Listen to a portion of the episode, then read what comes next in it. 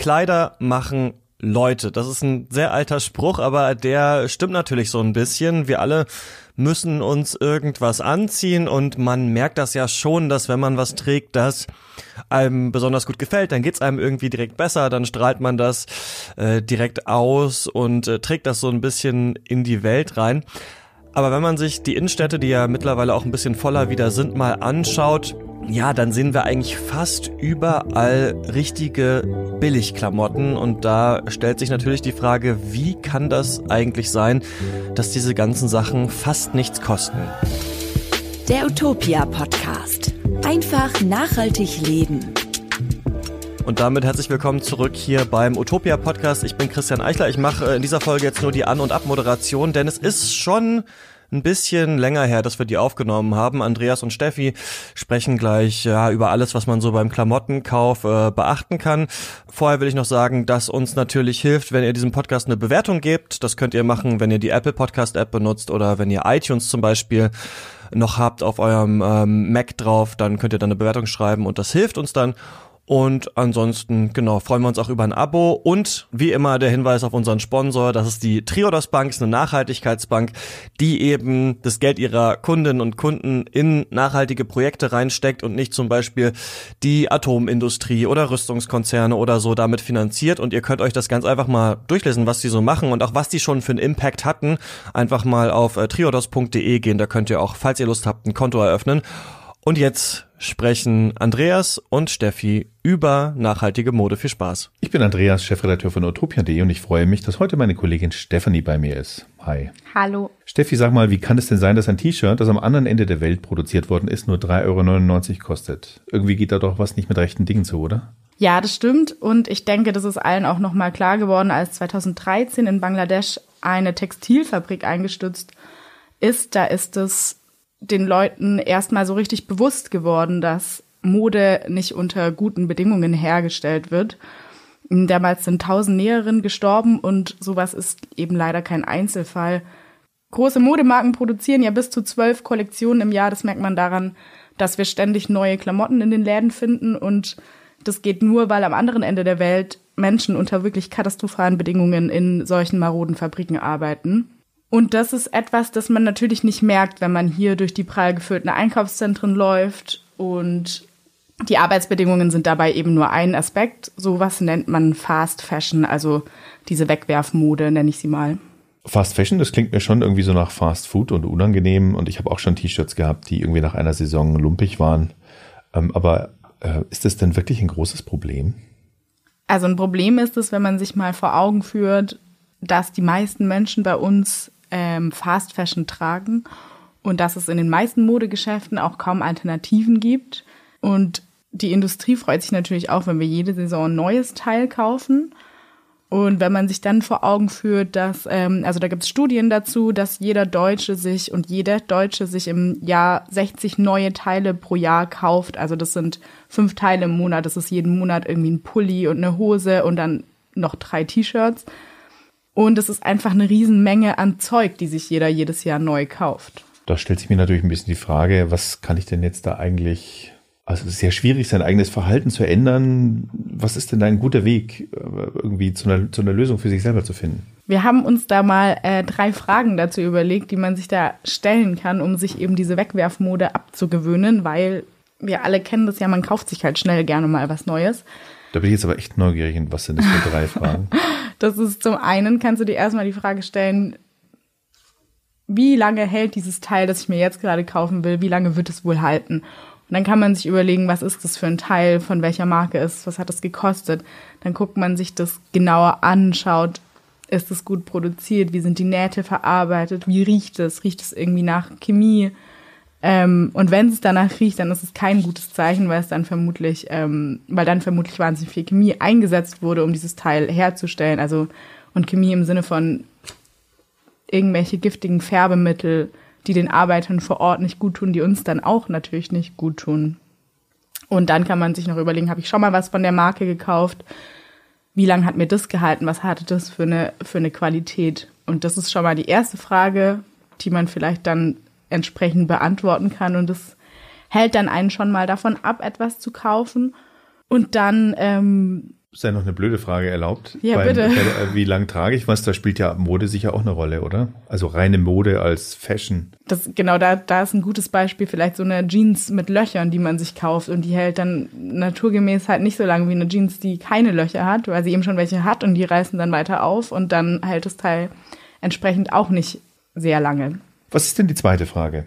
Die zweite Frage, die man sich stellen kann, ist, wie oft werde ich das Teil tragen?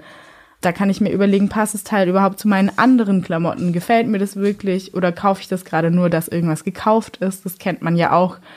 Ähm, wenn ein T-Shirt vielleicht billig war, dann kauft man sich das für eine Party oder dann hat man das eine Woche an und das kann dann im Endeffekt sogar teurer sein, als wenn ich mir eine faire Klamotte kaufe, die ich über einen längeren Zeitraum trage. Du hast mir da von einem tollen Wert erzählt, nämlich dem Preis pro Tragetag. Das finde ich ja irgendwie mal eine interessante Formulierung. Was haben ich mir denn da vorstellen? im Endeffekt ähm, ist es einfach, dass man sich überlegt, wenn ich jetzt mir eine teure Jeans kaufe oder eine sehr gut und hochwertig produzierte Jeans, die kostet dann 200 Euro und dann habe ich diese Jeans 200 Tage lang an und das ergibt dann ein Euro pro Tag, die mich die Jeans kostet. Und wenn ich mir dann überlege, eine billigere Jeans für 40 Euro ziehe ich aber nur irgendwie zehnmal an, was ja auch schon oft ist, aber eben nicht so oft, dann sind es 4 Euro pro Tag und wenn man diese Logik anwendet, dann ist natürlich die billigere Jeans im Endeffekt teurer. Und so ist es ja bei vielen Sachen. Also wir geben ja auch viel Geld für Dinge aus, weil sie billig sind, die wir dann niemals anziehen. Und dann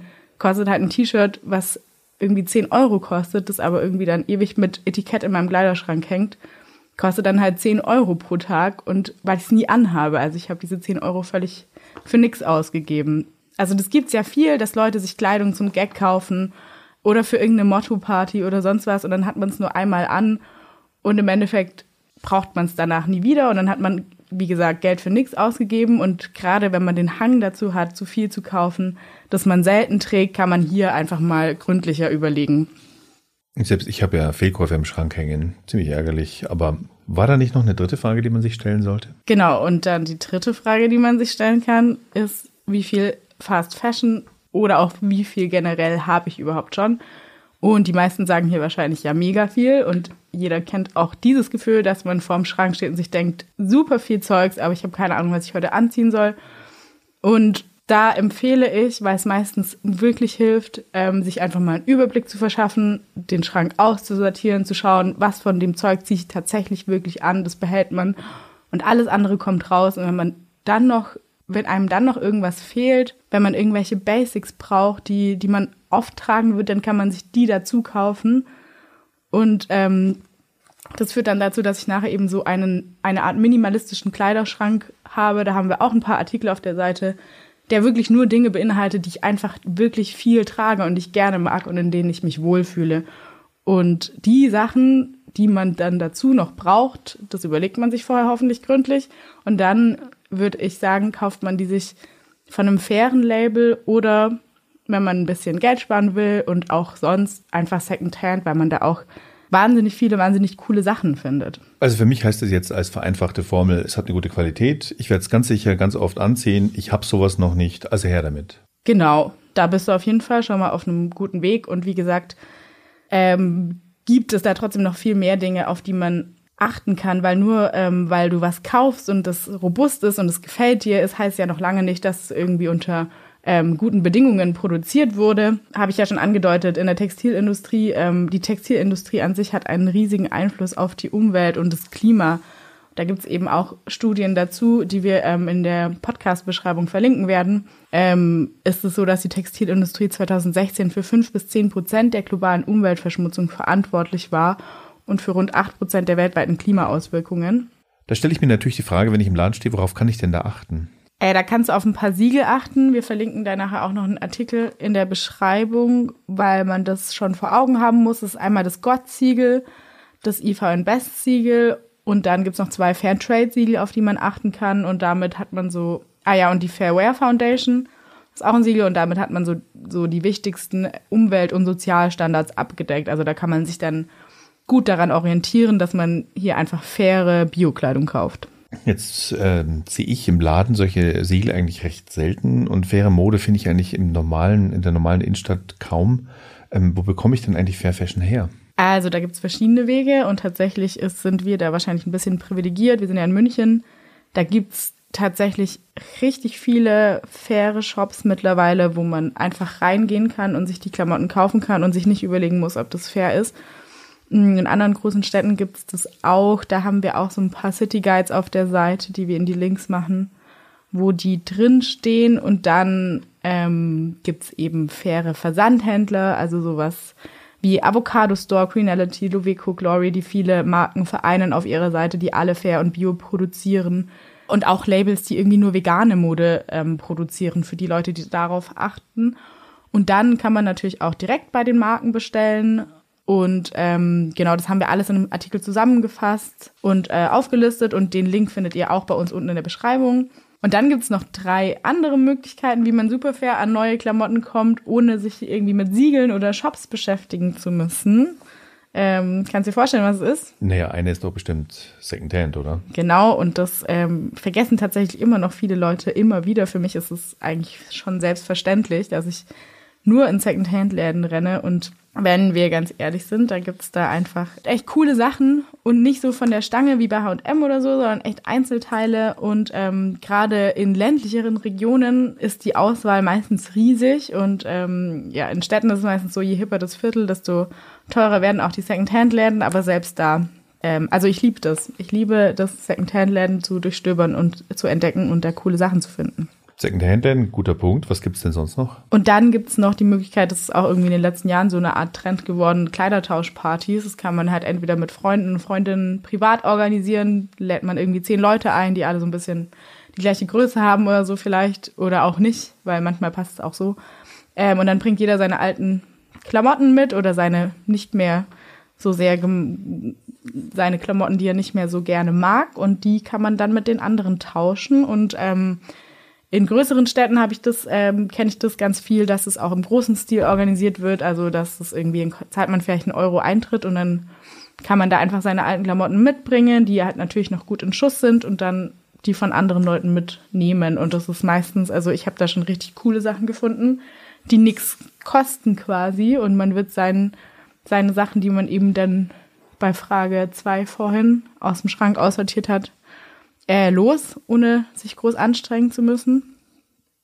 Und ja, genau, das ist auch eine gute Möglichkeit. Sag mal, wie wäre es denn einfach mal mit Flicken? Genau, das ist die dritte Möglichkeit, also Reparatur oder vielleicht nennen wir es eher abändern. Das ist, wenn man irgendwelche alten Klamotten im Schrank hat, die man nicht mehr anzieht und dann kann man sich überlegen, so, hey, passt mir die Hose vielleicht oder finde ich die Hose besser, wenn sie kürzer ist, dann kürzt man sie oder man gibt sie zum Schneider und lässt sie kürzen. Das ist meistens echt auch nicht so teuer und billiger, als wenn man sich neue Klamotten kauft oder man geht auf den Dachboden und ich habe zum Beispiel, ich habe so einen so einen Luxusmantel, den ich mir ähm, von meinem Stiefpapa sogar, bei dem ich einfach nur die Ärmel kürzer machen musste und den ich jetzt halt so im Winter trage und der hat mich auch nichts gekostet und sieht mega cool aus. Also einfach mal schauen, ob man irgendwie selber was abändern kann oder ob man es irgendwie zum Schneider geben kann.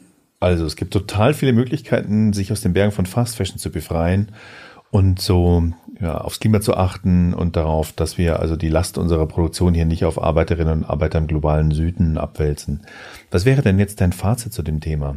Äh, eigentlich ganz einfach und auch ohne irgendjemanden irgendwas verbieten zu wollen, aber wirklich kauf weniger und kauf einfach nur Sachen, die du wirklich brauchst, weil das macht dich im Endeffekt auch glücklicher und irgendwie merkt man das äh, ja auch, wie sehr das einen stresst, wenn man so viel Müll zu Hause rumfahren hat. Ja, danke für diese super Tipps. Ähm, ich glaube, was ich jetzt hier echt mitnehme für mich ist, sind diese drei Fragen. Ähm, erstens, wird das lange halten? Zweitens, werde ich das wirklich tragen? Und drittens, brauche ich das wirklich oder habe ich sowas nicht schon?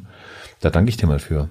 Gerne. Und das war's auch schon wieder mit der aktuellen Folge vom Utopia Podcast mit Andreas und Steffi in dieser Woche. Ähm, nächste Woche sprechen Andreas und Lino über die Frage, welche 20 Dinge landen eigentlich viel zu schnell im Müll. Falls ihr das nicht verpassen wollt, dann könnt ihr diesen Podcast abonnieren. Das geht echt überall, wo es Podcasts gibt. Spotify, Apple Podcasts, Google Podcasts und so weiter. Das ähm, das findet man schon. Und falls ihr Themen wisst, also Sachen, über die wir hier unbedingt mal sprechen sollen in diesem Podcast, dann schreibt uns gerne eine Mail an redaktion.utopia.de. Da ist eigentlich nur wichtig, dass ihr in den Betreff Podcast reinschreibt, damit die Redaktion checkt, dass es halt eben Feedback zum Podcast ist. Und dann, ähm, genau, schauen wir uns das an und setzen das dann auch um. Also, bis nächste Woche. Macht's gut. Tschüss. Der Utopia Podcast. Einfach nachhaltig leben.